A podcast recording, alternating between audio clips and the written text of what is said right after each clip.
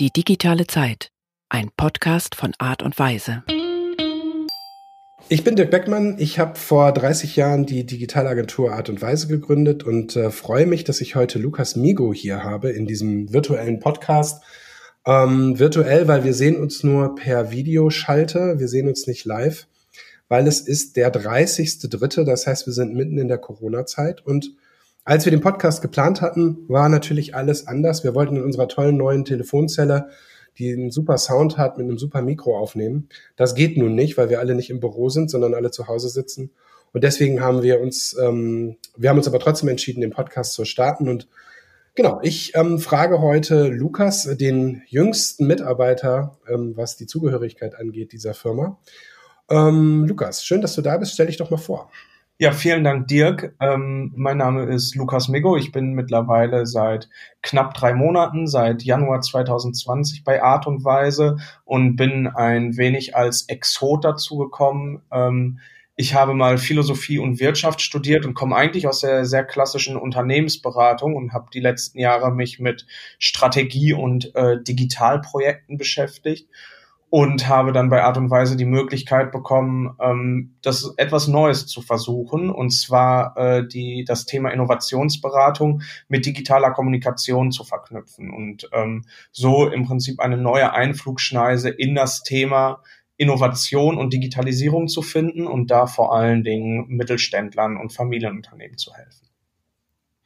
Wir kommen da gleich auch nochmal drauf, was du bei Art und Weise machst und ähm, dafür Gedanken reingebracht hast und reinbringst. Aber was hast du eigentlich direkt vor diesem Termin gemacht als letztes? Was war das Letzte, was du gemacht hast? Ich äh, beschäftige mich gerade mit etwas, was auch für mich neu ist. Und zwar ähm, strukturiere ich meine Gedanken in Magazinartikeln, die ähm, im Art und Weise Magazin veröffentlicht werden. Und das ist für mich eine ganz neue Art der Kundengewinnung, von der ich bisher nicht geglaubt habe, dass sie funktioniert, aber es scheint so und jetzt schreibe ich fleißig Texte darüber, was ich eigentlich mache und wie ich Kunden eigentlich helfen kann. Und was war das für ein Text, den du gerade geschrieben hast? Ähm, es geht im Prinzip darum, wie Innovationsberatung und interne Kommunikation miteinander verbunden werden können, um eben Unternehmen dazu zu helfen, nicht nur Tools anzuwenden, wie Skype oder Zoom, sondern diese auch wirklich mehrwertstiftend ins Unternehmen zu integrieren, also mehr auf äh, soziale und emotionale Faktoren einzugehen und nicht nur zu sagen, oh, Digitalisierung, externer Schock, hier ist ein Tool und jetzt sind wir digital, sondern das eben auch nachhaltig und vor allen Dingen langlebig zu etablieren. Okay, das heißt, ähm, das Neue für dich ist gar nicht, dass du schreibst, das hast du ja wahrscheinlich in deinem Leben auch schon oft gemacht, irgendwas zu schreiben, sondern dass du so journalistisch, eher journalistisch schreibst für so ein Magazin. Ja, genau. Im Prinzip, dass ich äh, gar nicht so ein großes äh, Geheimnis darum mache, was wir eigentlich ähm, als Dienstleistung und als Hilfestellung anbieten, was ähm, ich durchaus gerade in der Beratungswelt schon häufiger mitbekommen habe, sondern relativ offen und konkret nach draußen zu gehen und zu sagen, ähm, passt auf, das könnte möglicherweise euer Problem sein, eure Herausforderung sein, so können wir helfen, lasst uns das doch ähm, gemeinsam lösen. Und das Interessante ist dabei, dass wir uns vor allen Dingen als Sparringspartner dabei hinstellen und nicht sagen, wir sind die Experten und zeigen euch mal, wie das geht, sondern eben darzustellen, wie man mit den Kunden eigentlich ins Arbeiten kommen kann, um gemeinsame Lösungen zu finden. Okay. Und was war die letzte App oder das letzte Programm, mit dem du gearbeitet hast? Jetzt gerade? Ähm, ja, für mich ist ja auch relativ neu Basecamp unser internes Kommunikationstool, womit wir eben beim Thema sind. Und das ist für mich ähm, ehrlich gesagt auch ziemlich augenöffnend gewesen, weil es äh, Kommunikationstool, Wissensmanagement, Datenbank alles in einem ist. Und das bestimmt ehrlich gesagt in den letzten drei Monaten, die ich bei Art und Weise bin, mein Alltag von frühmorgens bis abends, ähm, weil ich darüber alles manage, was es so zu managen gibt. Ja, das ist ja vielleicht ein guter Übergang mal ganz kurz zum, zum Thema ähm, Corona-Shutdown. Ähm, wir sind alle eingesperrt. Äh, wir haben ja noch Glück, wir sind im Homeoffice, wir, wir können einfach weiterarbeiten. Habe ich auch einen Artikel drüber geschrieben ähm, und äh, haben uns auch schon gegenseitig alle auf, auf die Schulter geklopft, dass das ganz gut funktioniert. Aber wir haben natürlich auch Glück. Ähm, aber wie geht's dir persönlich so mit dem Shutdown? Also ist das für dich ähm, okay? Ist es, nervt es dich jetzt schon nach zwei Wochen oder sagst du, okay, um, ähm, das halte ich jetzt Also ich bin da sehr ambivalent. Auf der einen Seite habe ich das große Glück, dass ich vor sehr kurzer Zeit äh, Vater geworden bin und ich deshalb einfach viel ähm, Zeit geschenkt bekomme, dadurch, dass ich zu Hause bin. Und natürlich muss ich arbeiten, aber die Nähe ist einfach da. Das ist durch, äh, ein durchweg positiver Aspekt. Ähm, von zu Hause arbeiten hat für mich eigentlich relativ wenig negative Aspekte. Ich konnte schon immer von überall arbeiten, dadurch, dass ich relativ wenig Infrastruktur außer mein Laptop und ein Handy brauchte. Allerdings merke ich schon, und das hätte ich selber gar nicht gedacht, ähm, dass mir das Soziale extrem fehlt, dass mir Interaktionen fehlen, dass mir mal ein Bier trinken oder sich selbst nur in der Küche kurz äh, für einen Kaffee über den Weg laufen extrem fehlt und dass das irgendwie ein bisschen die Höhen und Tiefen eines Tages so wiedergibt. Also ich habe das Gefühl, die Tage, die plätschern so dahin und man hat Termine und dann hat man mal stressigere und weniger stressige Tage, aber es ist relativ monoton von dem von den tatsächlichen Emotionen, die man hat und das das macht es tatsächlich manchmal ein bisschen schwierig und ich genieße das jetzt total zu Hause zu sein, aber ich freue mich auch sehr darauf, wenn ich einfach ganz normal wieder ins Büro kommen kann. Äh, da hätte ich gar nicht gedacht, dass einem das so schnell so fehlen kann. Ja, das hätte ich auch nicht gedacht. Ich habe auch gedacht, boah, ich habe mich richtig gefreut, jetzt Homeoffice, ähm, es gibt keine Termine mehr und äh, schon nach ein paar Tagen habe ich, hab ich gemerkt, dass es mir auch ähm, gar nicht so, so recht ist, weil eigentlich ist ja so der Beruf dann doch in vielen Meetings sitzen und mit Leuten schnacken. Ne? Ja. Genau. Ja. Ähm, funktioniert dein Homeoffice? Also hast du alles, was du brauchst? Fehlt dir was? Nee, ich, ich habe tatsächlich alles, was ich brauche. Äh, was manchmal je nach Tag ein bisschen flöten geht, ist Zeit, weil ich das Gefühl habe, dass einfach auch Sachen, die relativ klein sind und besprochen werden könnten, einfach in Meetings verlegt werden und dadurch einfach mehr Zeit kosten. Ähm, und was für mich fehlt, ist, äh, das hätte ich auch nicht gedacht, aber es scheint so zu sein, der Weg zur Arbeit und von der Arbeit nach Hause. Also irgendwie ähm, ein, tatsächliches, ein tatsächlicher Anfang und ein tatsächliches Ende. Ähm, und ich, ich hangel mich aktuell an unseren täglichen Status-Meetings, wo wir uns morgens einmal zusammensetzen, äh, daran, was für mich dazu führt, dass der Arbeitstag gefühlt zwei Stunden später anfängt, als es bisher für mich der Fall war. Aber weil das so das externe, die, externe Gegebenheit ist, mit der man dann vernünftig gemeinsam in den Tag starten kann, weil es vorher sich irgendwie komisch anfühlt zwischen aufgestanden sein, mit dem Hund gehen und sich jetzt doch an den Schreibtisch setzen. Da brauche ich irgendwie einen Anlass und genau, das ist äh, ja. Eine Kollegin hat erzählt, ähm, ich weiß nicht, ob du das mitgekriegt hast, dass sie jetzt wieder in die Firma geht, aber nicht wirklich in die Firma, sondern sie geht einfach raus, als ob sie zur Firma geht morgens und kommt dann nur bei sich zu Hause wieder an und abends geht sie halt auch wieder, um genau diesen, diesen Effekt zu haben. Fand ich irgendwie eine spannende Lösung. Ähm, jemand fragte sie dann, ob, ob, ob sie auch einen Rucksack mitnimmt und sich so eine, so eine Box packt mit äh, Banane und äh, Knäckebrot. Aber das, ähm, die Antwort habe ich, ähm, hab ich leider nicht drauf. Ja, ähm, du bist ja relativ jung, aber trotzdem wirst du dich, ähm, und umso besser wirst du dich erinnern können, was deine erste Berührung mit der digitalen Zeit war. Ja, da kann ich mich sogar noch ganz gut äh, dran erinnern. Und zwar habe ich ähm, von meinen Eltern ein Gameboy geschenkt bekommen. Und meine Eltern waren eigentlich relativ äh, restriktiv bei so etwas.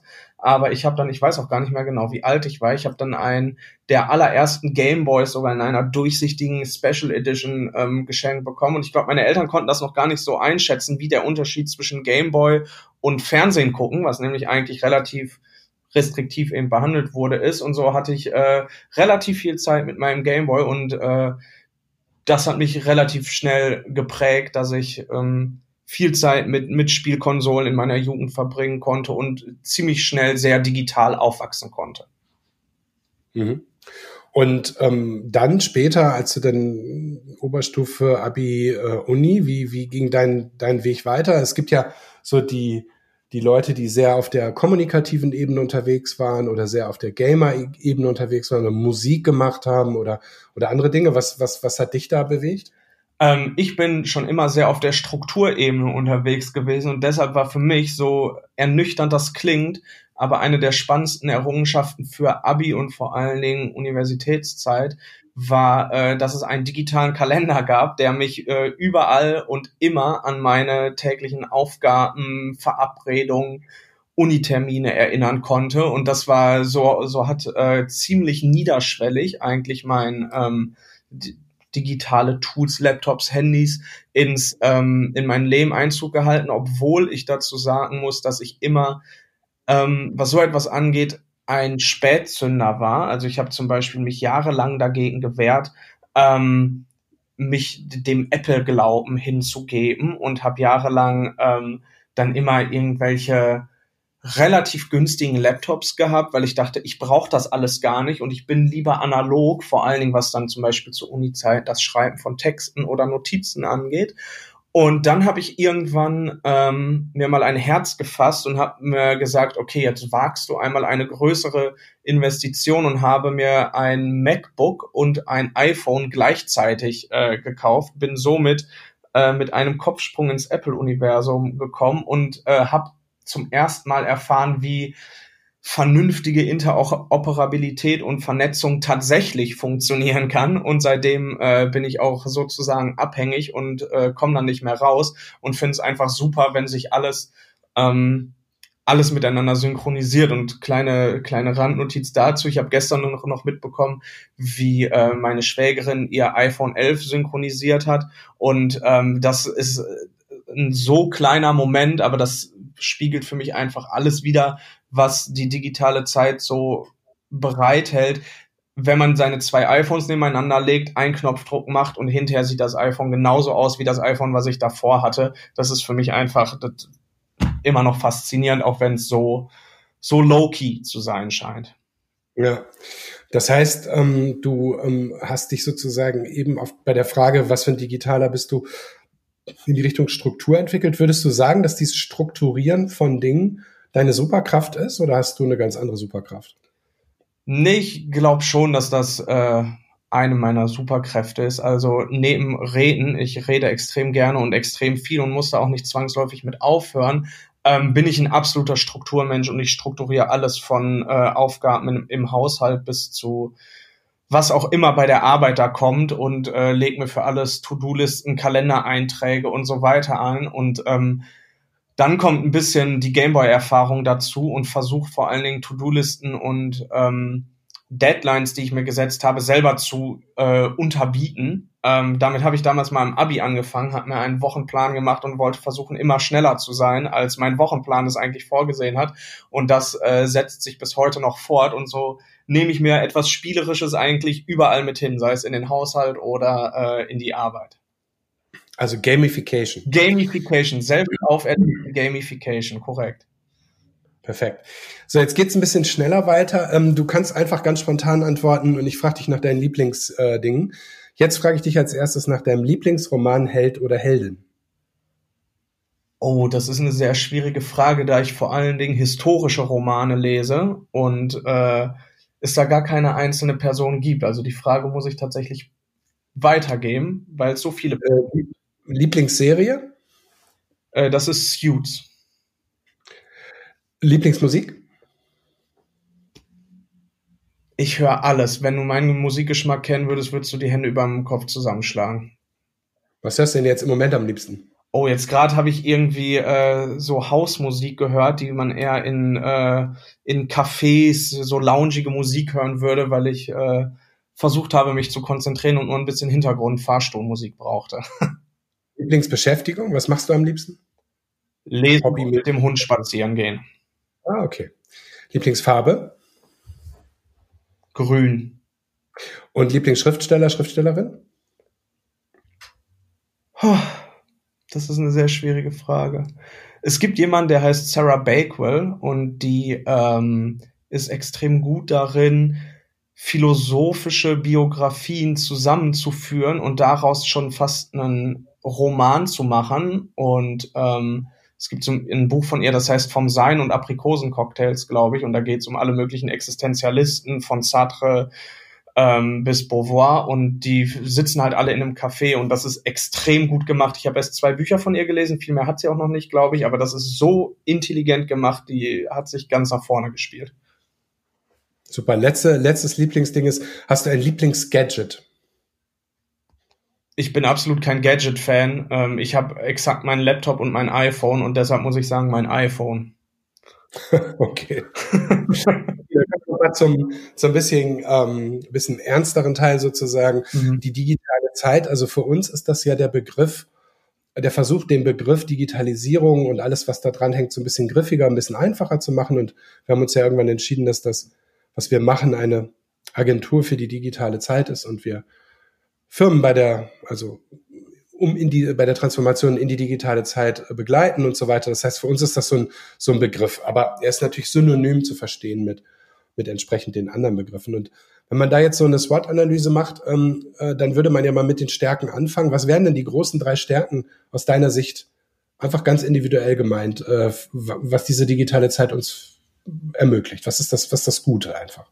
Also eine sehr große Sache für mich ist, dass ähm, Digitalisierung verschiedene Dienstleistungen, aber auch Wissen und, und Kommunikation allen möglichen Menschen zugänglich macht. Das heißt, wir sind, ähm, wir reden nicht mehr über Ländergrenzen, wir reden nicht mehr über die Grenzen von Kontinenten, sondern wir reden einfach darüber, dass Informationen und Dienstleistungen einfach allen zugänglich gemacht werden können. Das finde ich extrem spannend und ich glaube, das ist auch Kern unserer heutigen globalisierten Gesellschaft. Das ähm, zweite ist, dass mit der Digitalisierung extrem viel Freiheit meines Erachtens ähm, einherging. Also Menschen können sich frei entfalten, sei es als Künstler, sei es kommunikativ, sei es aber auch, dass es ähm, leichter fällt, sich, sich Wissen anzueignen und sich wirklich komplexe eigene Meinung zu bilden. Und ähm, das Dritte ist, dass es, dass die Digitalisierung über sei es über neue Möglichkeiten des Handels bis hin zu neuen Möglichkeiten der Produktion, Einblicke und Möglichkeiten gewährt, die wir vorher in einer, in einer rein analogen Welt nicht gehabt haben. Und ähm, dass einfach, dass, dass sowohl Komplexität als auch Tempo meines Erachtens da miteinander korrelieren und ähm, uns einfach zu faktisch ganz neuen Möglichkeiten im, was können wir eigentlich gemeinsam erschaffen, dass es mhm. dabei hilft. Und was sind die Schwächen? Ja, die sind häufig, glaube ich, mindestens genauso groß. Also dazu muss ich vielleicht sagen, dass ich mich in den letzten Monaten und Jahren relativ stark mit dem Thema digitale Verantwortung auseinandergesetzt habe. Das heißt, mit ähm, das ist, sage ich mal, eher der positive Begriff. Äh, es kann auch um digitale Risiken etc. gehen. Und ich glaube, dass hinter auf jedem der positiv genannten Aspekte auch immer ein negativer Aspekt steht. Also ich glaube, dass gerade ähm, in Zeiten, wo es, wo es um Freiheit, Wissensfreiheit geht und, und über Ländergrenzen hinweg äh, Wissen auszutauschen, auch sehr schnell zu Themen wie Zensur kommt. Das heißt, dass es sowohl staatliche Oppression gibt, aber auch, dass es ähm, dass die Freiheit, äh, die die Individuen haben, dazu führt, dass immer mehr diskriminiert wird. Das klingt jetzt nach einem 0815-Thema, was jeder sagt, aber ich glaube, das ist wirklich nicht unter, zu unterschätzen, dass ähm, das Aktivsein in sozialen Netzwerken, sei es beruflich wie LinkedIn oder privat wie Facebook oder Instagram dazu führt, dass wir ein ganz anderes Werteverständnis kommen und uns viel mehr mit anderen messen. Und ich glaube, viele machen sich das auch zu nutzen, um Menschen zu schaden. Und dann glaube ich, dass, ähm, um auf den dritten Aspekt einzugehen, der Möglichkeiten, die uns die äh, Digitalisierung verschafft, dass wir neue Sachen produzieren können, etc., ähm, dass wir es an mancher Stelle verpasst haben, alle Menschen mitzunehmen. Ich habe letztens einen ganz spannenden Artikel darüber gelesen, wie Japan das eigentlich macht und dass die auf einen eher beständigen, länger andauernden Wechsel setzen, als äh, alles auf rapide Transformation zu setzen und so eben versuchen, ähm, auch ältere Menschen, möglicherweise digital nicht so affine Menschen mitzunehmen. Und das führt zu so Erscheinungen. Der Autor hat das an einem Beispiel mit äh, dargestellt, wieso man in Japan alte Menschen auch Mangas lesen sieht. Und das liegt einfach daran, dass Japan es extrem gut hinbekommen hat, diesen Menschen Zeit zu geben und ihnen den Raum zu geben, sich an diese digitalen Tools zu gewöhnen oder in diesem Falle an diese neue Kultur der Mangas zu gewöhnen und nicht zu sagen, hier, das ist was externes und dann ist man da resistant to change. Ich glaube also, dass wir es einfach verschlafen haben, uns wirklich darum zu kümmern, dass die Digitalisierung für jeden zum ähm, Vorteil werden kann oder jeder zumindest ähm, seine individuellen Vorteile darin sehen kann und, und die Perspektive mhm. darauf äh, einnehmen kann. Du hast ja jetzt schon so ein paar Risiken und Schwächen so vermischt, das ist okay. Mhm. Sag mal, was hast du so, wenn wir diese, diesen Part mit der, mit der dritten Frage mal verlassen, was siehst du so für Chancen? Also was siehst du auch gerade jetzt für Chancen? Ähm, dadurch, dass wir jetzt natürlich einen Digitalisierungs-Superboost erleben, wo einfach jetzt äh, jede Firma versucht, schnell nachzuholen, was in den letzten 10, 20 Jahren vielleicht verpasst wurde, auch in den letzten fünf Jahren ähm, mal mindestens was die Kommunikation angeht. Also wa was sind so die, die großen Chancen dieser Zeit, wenn wir da mal nochmal rangucken? Ja. Ran also ich glaube, es gibt sowohl rein unternehmerische als auch eher gesellschaftliche, politische. Und ich glaube, die gerade die aktuelle Krise ähm, sorgt dafür, dass es jetzt die Krise als externer Schock, die dazu führt, dass ähm, Unternehmen gezwungen werden, ähm, digital zu agieren, weil sie nur dann aktuell fortbestehen können. Und ich glaube, dass das möglicherweise ein, eine Möglichkeit sein kann, wie wir als Deutschland beziehungsweise wir als Europa überhaupt noch eine Chance haben können, ähm, nicht nur eine industrielle, sondern in Zukunft auch eine digitale Supermacht zu sein. Also vielleicht haben wir dadurch noch eine ganz kleine Chance bekommen, mit China oder äh, den USA nochmal in Zukunft gleichzuziehen und zu schauen, dass wir unsere digitalen Fähigkeiten jetzt äh, erzwungenermaßen einfach mit nach vorne äh, bringen. Und das liegt nicht daran, dass jetzt jeder plötzlich Google Hangouts benutzt oder, oder Skype, sondern ich glaube oder hoffe einfach daran, dass dieses Gezwungensein, sich mit Digitalisierung voran äh, mit, sich mit Digitalisierung auseinanderzusetzen, dazu führt, dass das digitale Mindset einfach gestärkt wird, dass Leute offener dafür sind und eher die Chancen daran sehen. Das ist das eine. Ein zweiter großer Bereich, der auch noch nichts mit Unternehmen zu tun hat, ist für mich das Thema Bildung. Das wird auch in den Medien aktuell breit getreten. Ich glaube, dass einer der wichtigsten Aspekte, um unsere um auch zukünftig digital affin zu sein, um digitale Stärken in jungen Menschen ähm, entwickeln zu können, ist, dass wir schon in der Schule mit Digitalisierung uns auseinandersetzen und nicht manche haben das Glück, dass sie irgendwas studieren oder in der Ausbildung mit digitalen äh, Themen zu tun haben und manche nicht. Und dann ist das so, sondern ich glaube, das muss einfach tiefer verankert sein. Ähm, und auf einer unternehmerischen Ebene glaube ich, dass diese, dass die digitale Zeit viele Unternehmen, gerade sehr kleine Mittelständler und Familienunternehmen, ähm, geängstigt hat und dass viele dachten, wir konnten das schon immer so, wir produzieren was relativ haptisches oder was komplett haptisches, uns kann die Digitalisierung nichts anhaben. Und ich hoffe einfach, dass das für die Unternehmen ähm, so ein bisschen das Wachrütteln ist, dass Digitalisierung für jeden wichtig ist und eben kein Luxus ist, sondern dass auch die vermeintlich klassischste Gießereiindustrie von Digitalisierung ähm, eingeholt wird und sei es auf der prozessualen administrativen Ebene oder in der ähm, oder auf Produktionsebene, ähm, da muss es eben vorangehen und ich hoffe, dass das so ein bisschen als Weckruf gilt. Ich glaube, wir haben viele Unternehmen, die schon digital sehr stark aufgestellt sind, aber mir geht es vor allen Dingen um die um die schwächeren Unternehmen, weil von denen ich glaube, dass sie im Prinzip jetzt aufwachen sollen. Ja, ähm, genau, aus aktuellem Anlass nochmal die Frage, ähm, wann glaubst du, ist das vorbei? Also diese Corona-Krise, wann geht's zurück? Einfach so eine Prediction. Was hast du für ein Gefühl? Wann, wann sind wir wieder in der Firma und so halbwegs normal am Leben?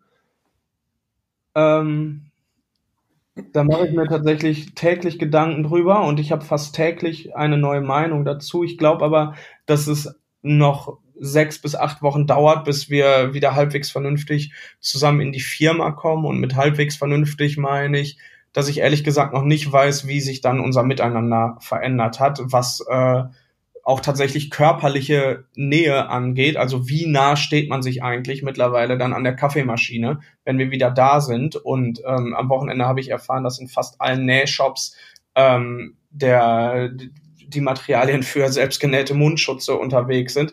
Also ich bin mal gespannt, wie sich das alles verändert. Ich glaube, wir werden uns in den nächsten sechs bis acht Wochen wiedersehen. Die Frage ist dann eher nur, wie und was sich alles verändert hat.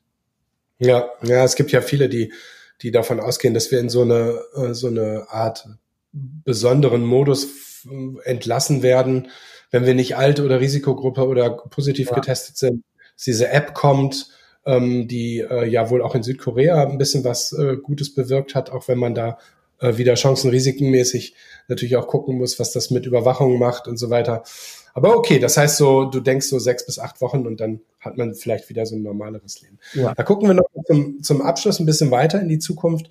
Die ähm, Frage, die ich mir überlegt habe, ist, ähm, was glaubst du, ist in fünf, in zehn und in 25 Jahren? Einfach mal so ein, so ein Blick, ähm, einfach aus deiner Perspektive auf die Welt so. Also das, was, was passiert? Also wo, wohin, wohin wird sich das entwickeln? Ich weiß nicht, ob du es gelesen hast in der ähm, vom Zukunftsinstitut ähm, gibt es ja so gerade relativ viel ähm, Material. Ein, ein Ding ist eben so vier Szenarien für die Zukunft, aber sehr stark von Corona geprägt und meins geht eher so mit und ohne Corona. Man kann es ja gar nicht mehr ohne denken, aber mein, meine Frage geht eher dahin so, wie, wie siehst du die Zukunft? Du bist jetzt wie alt? Ich bin gerade 25. Das heißt, ähm, fünf bis zehn Jahre und dann 25, dann bist du so alt wie ich. Ich bin gerade 50. Also das ist doch eine ganz gute Frage. Ja, das ist äh, sogar eine sehr gute Frage. Ähm, ich glaube, dass in den nächsten ähm, fünf bis zehn Jahren wir noch genau an dem Rennen, was ich gerade angesprochen habe, dieses, ähm, dass wir vorne in der Digitalisierung mitmischen, ähm, dass wir da noch ordentlich mitwirken werden und mit nach, nach außen ähm, scheinbaren kleinen Schritten mitarbeiten werden. Also ich glaube, dass, äh, dass es gesellschaftlich viele Veränderungen gibt, dass dann aber auch, ähm, und das ist jetzt ein sehr negativ konnotiertes Wort, mir fällt gerade aber kein besseres ein, dass die Generation, die sich sehr gegen den, das Einzug halten der Digitalisierung Wert aussterben wird. Also ich glaube, dass, dass wir eine immer digitalere Gesellschaft werden, rein demografisch alleine. Ähm, das bedeutet in fünf bis zehn Jahren, glaube ich nicht, dass sich so viel verändert hat zu heute. Ich hoffe, dass sich einiges in unseren Mobilitätsthemen verändert hat. Ich hoffe, dass dann wieder der Link auf Corona, dass sich die Themen Heimarbeit und wer arbeitet wann und wo und wie ähm, verarbeitet, äh, verändert haben und dass sich unsere Bildung verändert hat. Und in 25 Jahren hoffe ich ehrlich gesagt, ähm, und 25 Jahre nehme ich jetzt einfach mal als Synonym für sehr weite Zukunft, dass sich unsere Berufsbilder ähm, geändert haben und dass das eigentlich der Kern unserer gesellschaftlichen Veränderung ist, dass es viel mehr Leute gibt, die sich um ähm, um kulturelle, ethische und soziale Fragen Gedanken machen auf der einen Seite und auf der anderen Seite, dass es die Leute gibt, die ähm, die extrem gut darin sind, mit den sich neu entwickelnden Technologien zu arbeiten. Und ich hoffe einfach, dass es in der Zukunft stärkere Schnittstellen zwischen beiden Themen gibt, dass es eben nicht ähm, Ingenieure und ITler auf der einen Seite gibt und dann von mir aus Theologen und Philosophen als Ethikwissen auf der anderen Seite, sondern ich hoffe einfach, dass wir dann in 25 Jahren begriffen haben, dass Soziales und Kulturelles und Technologisches viel stärker Hand in Hand gehen müssen und wir dann auch nicht mehr diese Dystopen-Szenarien malen müssen von was passiert, wenn der Roboter die Herrschaft übernimmt, sondern dass wir verstanden haben, was es für Chancen gibt, wo aber auch die Grenzen sind und wie wir das zu unserem gemeinsamen Vorteil nutzen können. Ja, super. Ja, das ist eine gute, ähm, gute, gute Idee, diese Dinge zusammenzudenken und das sich so ein bisschen auch für die Zukunft zu wünschen und zu glauben, dass sie so wird. Das ist auf jeden Fall ein positives Abschlusswort. Also, lieber Lukas, vielen Dank für diesen kleinen Podcast. Ähm, bis bald. Bis bald, Dirk. Danke.